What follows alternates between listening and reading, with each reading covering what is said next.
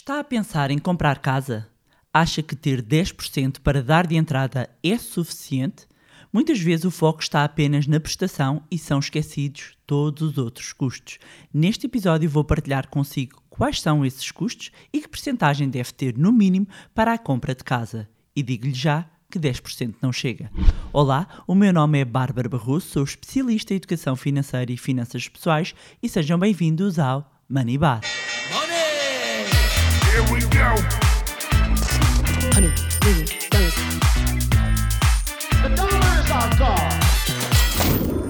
Olá, meus amigos, como é que vocês estão? Espero que estejam todos bem, continuem de muito boa saúde. Uh, a semana passada eu já tinha revelado uma novidade, mas quem não apanhou porque estava de férias, porque ainda não atualizou o último podcast, dizer aqui que dia 14 de setembro, às 21 horas, vamos ter uma masterclass online gratuita, os passos para a independência financeira. E quem ainda não se inscreveu, se ainda não fez, meus amigos, vocês não sabem o que é que estão a perder.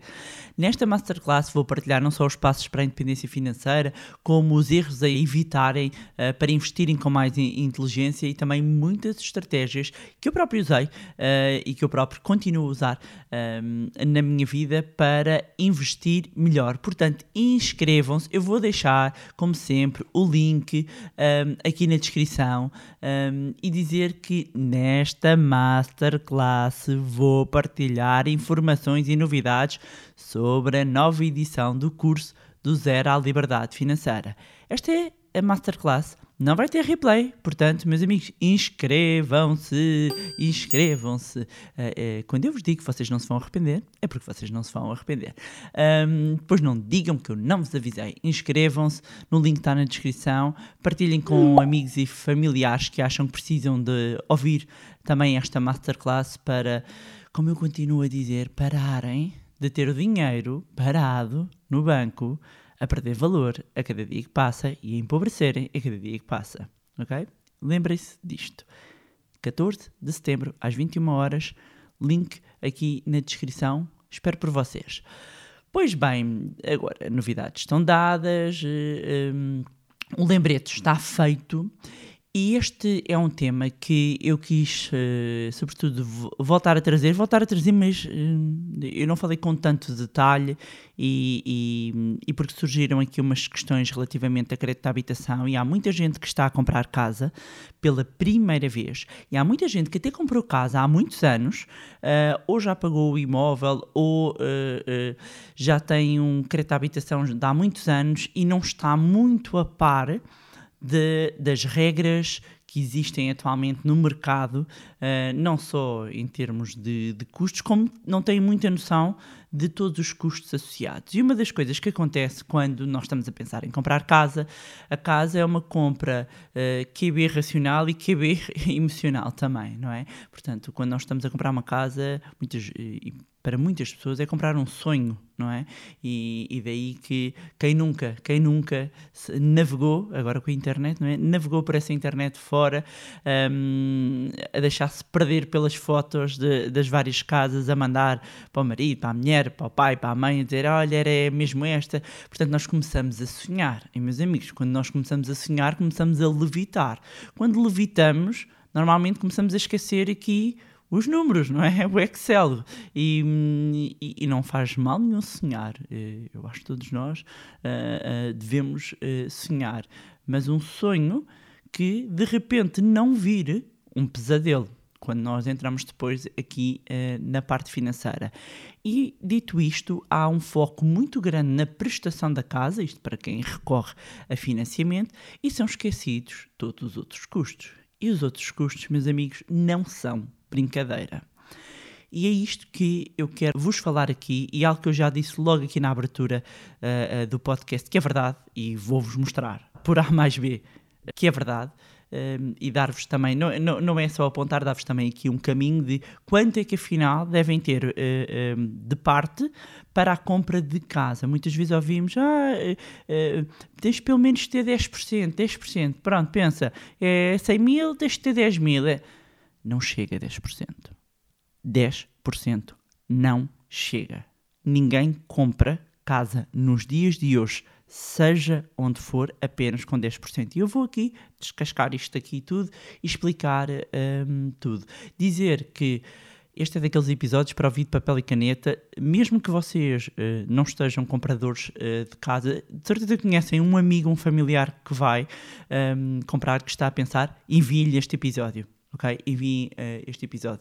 É muito importante estar-se aqui então atento uh, a estes custos. Eu vou passar só assim para, ter, para terem uma noção, uh, além de, de, de, caso exista um imóvel, uh, tem que proceder à avaliação do imóvel, as despesas associadas ao, ao, processo. Existem também escrituras, documentos, registros, existem impostos. Estamos a falar do IMT, que é o Imposto Municipal sobre as Transmissões Onerosas de Imóveis. Temos o Imposto de Selo, no momento anterior à escritura.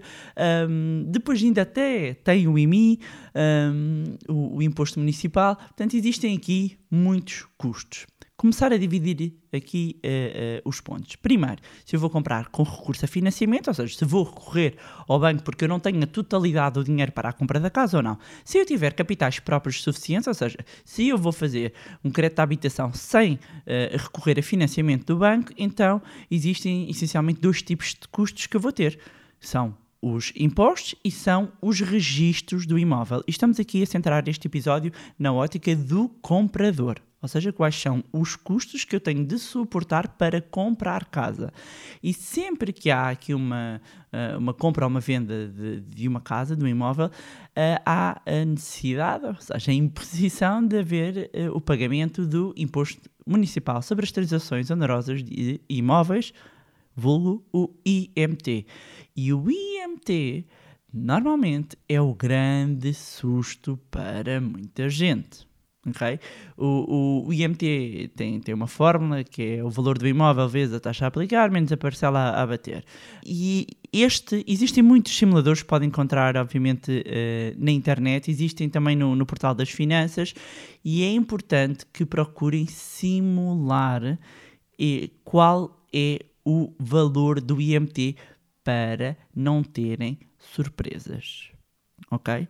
Tanto o valor da taxa a aplicar como da parcela a, abater, vocês podem ver no portal das finanças, porque estes valores são, são sempre normalmente atualizados até no, nos orçamentos uh, de Estado. No caso do continente, normalmente o, o, o IMT para imóveis uh, só tem de suportar para, uh, para, para, para, imóveis com valor acima de 92.407 euros e nas regiões autónomas o valor é 115.509 euros.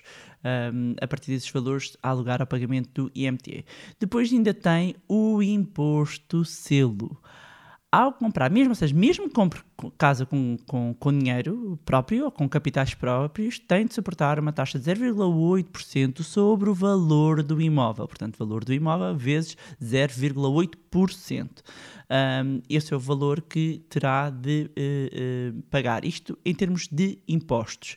Depois, ainda tem os custos com o registro, há os custos no, com a casa pronta, não é? Tem o custo da escritura na casa pronta com capitais próprios, ronda ali, eh, se não me engano, 375 euros, mas são custos uh, que convêm ter uh, presentes depois uh, nos cartórios e a casa pronta acaba por ter aqui um, é ser uma forma mais barata, não é?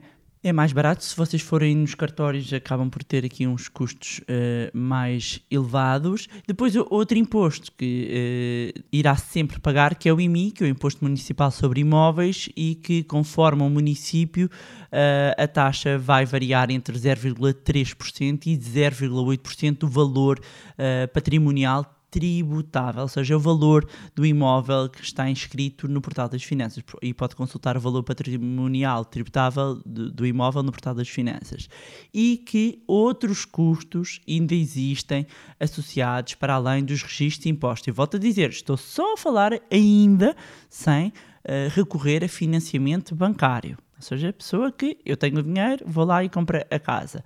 Mas, além de, do, do que já falei aqui, o IMT tem sempre eh, aqui de pagar acima daqueles determinados valores, a questão do, do imposto de selo. Depois, ao nível do- dos registros, tem que proceder ao registro do, do, do imóvel.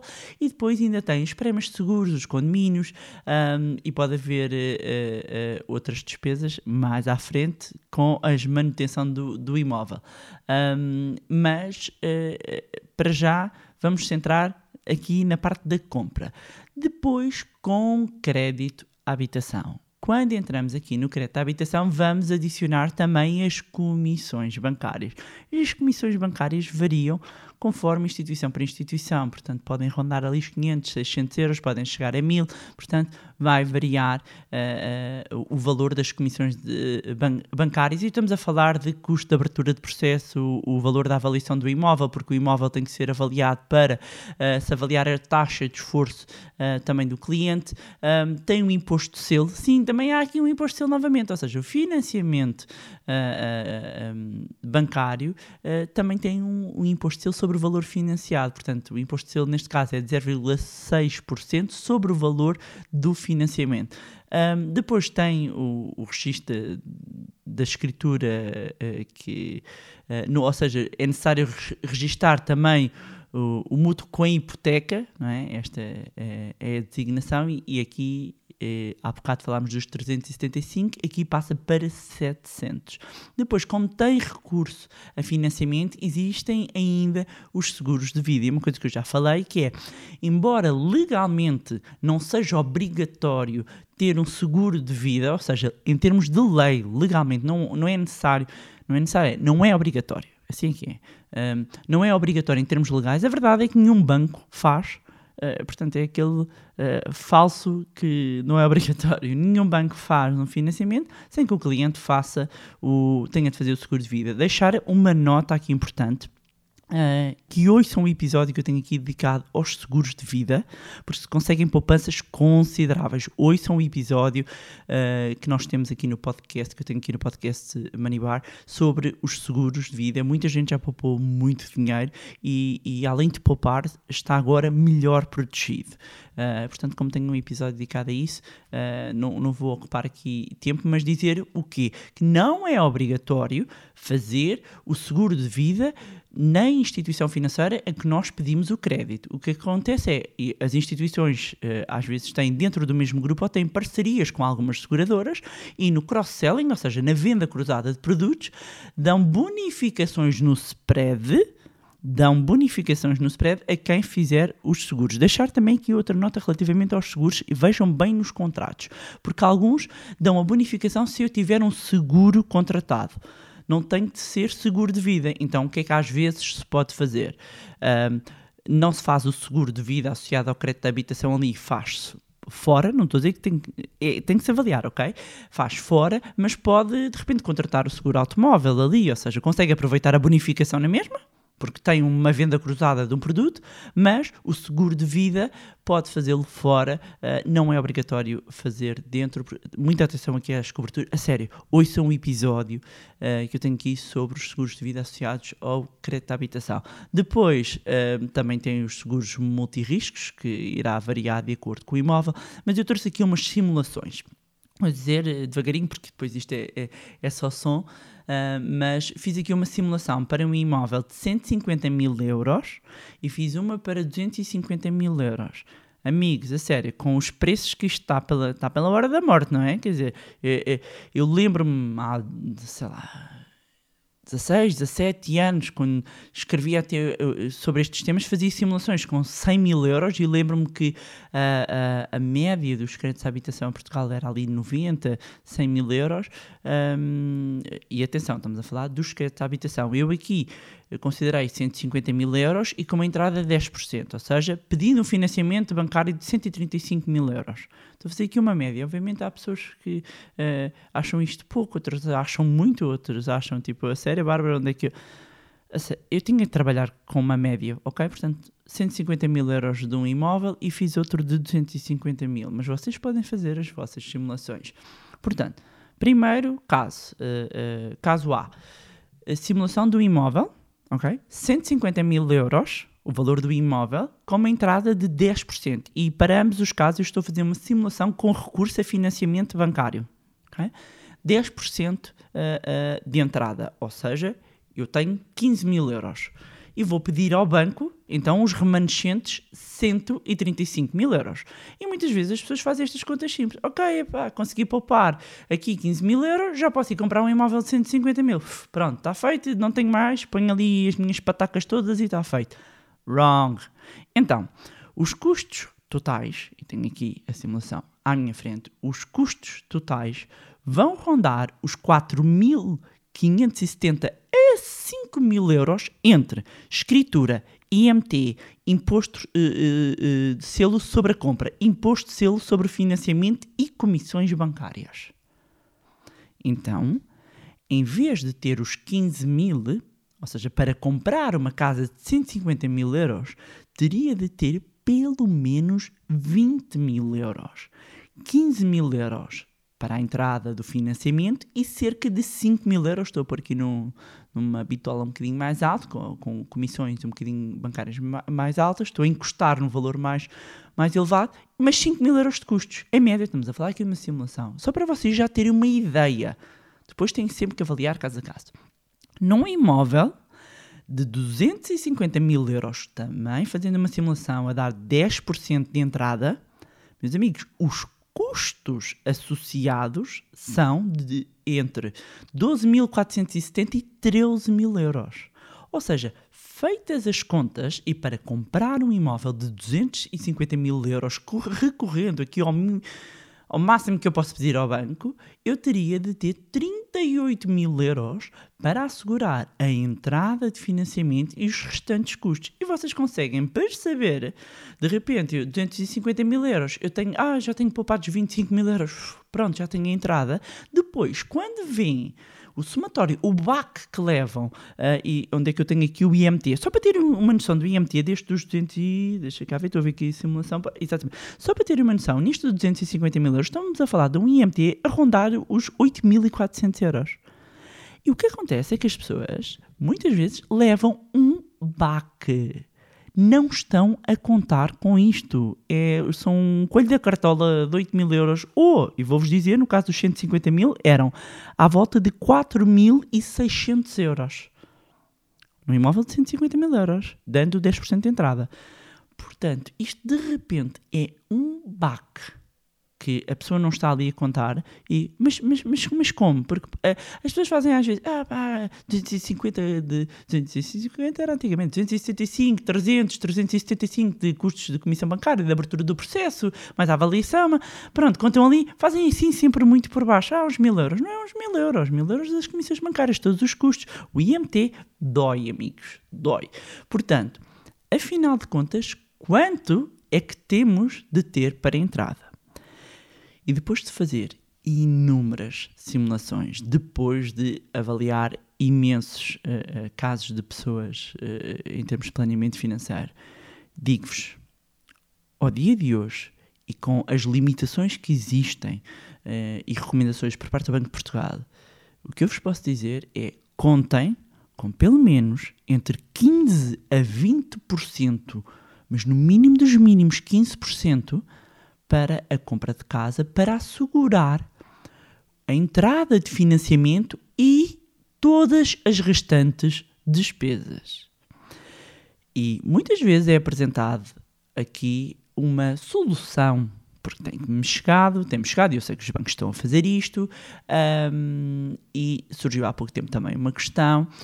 Muitas pessoas, quando são apanhadas assim, de surpresa, que, oh meu Deus, e agora eu não tenho este dinheiro, hum, o, o- levam o BAC, não é? Vêm-se aflitas, o IMT e, e todos os outros custos, então os bancos acabam por propor eh, que se faça um crédito pessoal, ou seja, no crédito da habitação não tem hipótese, só podem financiar até 90%, mas já vou falar mais em detalhe, hum, propõem que se faça um crédito pessoal para suportar estes custos.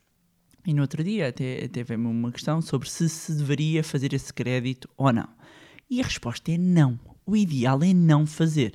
Estamos a falar de um crédito com taxas mais elevadas, estamos claramente a comprometer o nosso nível de endividamento ah, e por isso é que é tão importante falar deste tema, por isso é que eu resolvi fazer este episódio e por isso, meus amigos, é que devem partilhar com o máximo de pessoas que vocês eh, conhecerem e, que estejam interessadas em comprar casa, ou mesmo que não vão agora, mas mais à frente, para terem muita atenção a isto e para evitarem estes créditos pessoais.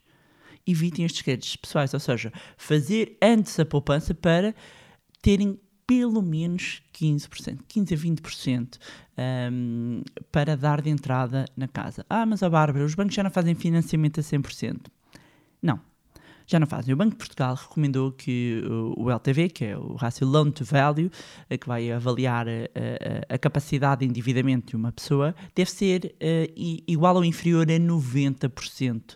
Uh, uh, do valor uh, para a compra de casa com recurso a financiamento, a habitação própria permanente. Ou seja, os bancos não devem financiar 100% do valor da, da avaliação ou, ou, da aquisição, porque é considerado sempre o valor mais baixo. Ou seja, os bancos financiam no máximo 90% do valor do imóvel, seja o valor da avaliação ou da aquisição.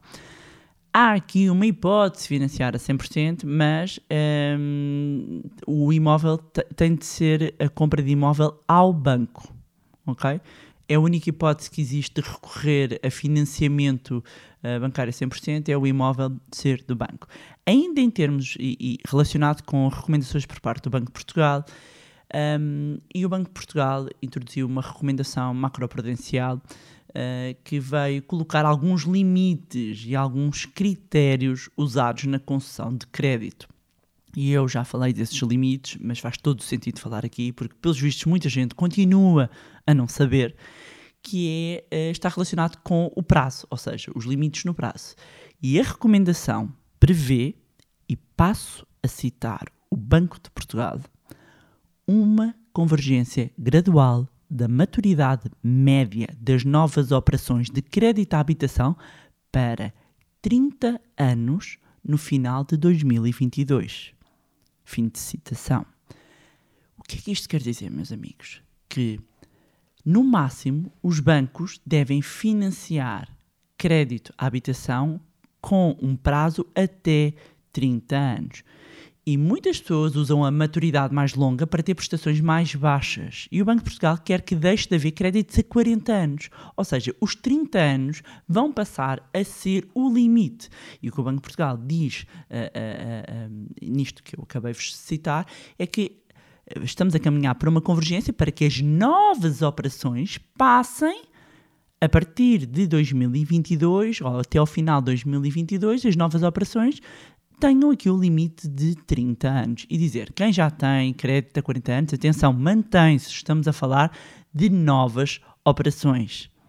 Mas tudo isto aqui falado é muito importante porque temos chegado muitos casos de muitas pessoas que vão comprar, então, primeira vez, como eu estava a dizer, ou vão trocar e não estão a par disto. Portanto, dizer a partir do próximo ano um, e, e, claro que não é chegam um dia 1 de janeiro e ah, 30 anos. Se calhar alguns bancos vão atualizar rapidamente o pressário, o, o pressário e as condições, porque há aqui uma recomendação macroprudencial do Banco de Portugal, percebem? E portanto vamos caminhar para isso. E para quem tem no horizonte é importante ter noção de todas as regras, ou seja, de funcionamento do mercado.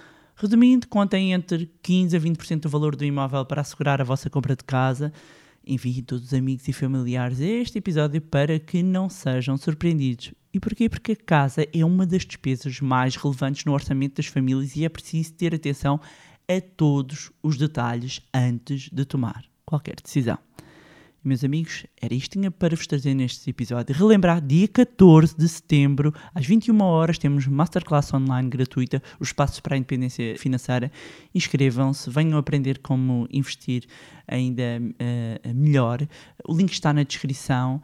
Um, e como eu sempre digo, sejam também agentes de influência positiva e agentes de mudança entre os vossos amigos e familiares e partilhem para que eles também se inscrevam. Aproveitar para continuar a agradecer as várias mensagens, o vários carinho, muito carinho tenho recebido de, de, todas as pessoas a partilharem aqui a sua jornada e o impacto, uh, não só que este podcast, como os nossos programas do Money têm.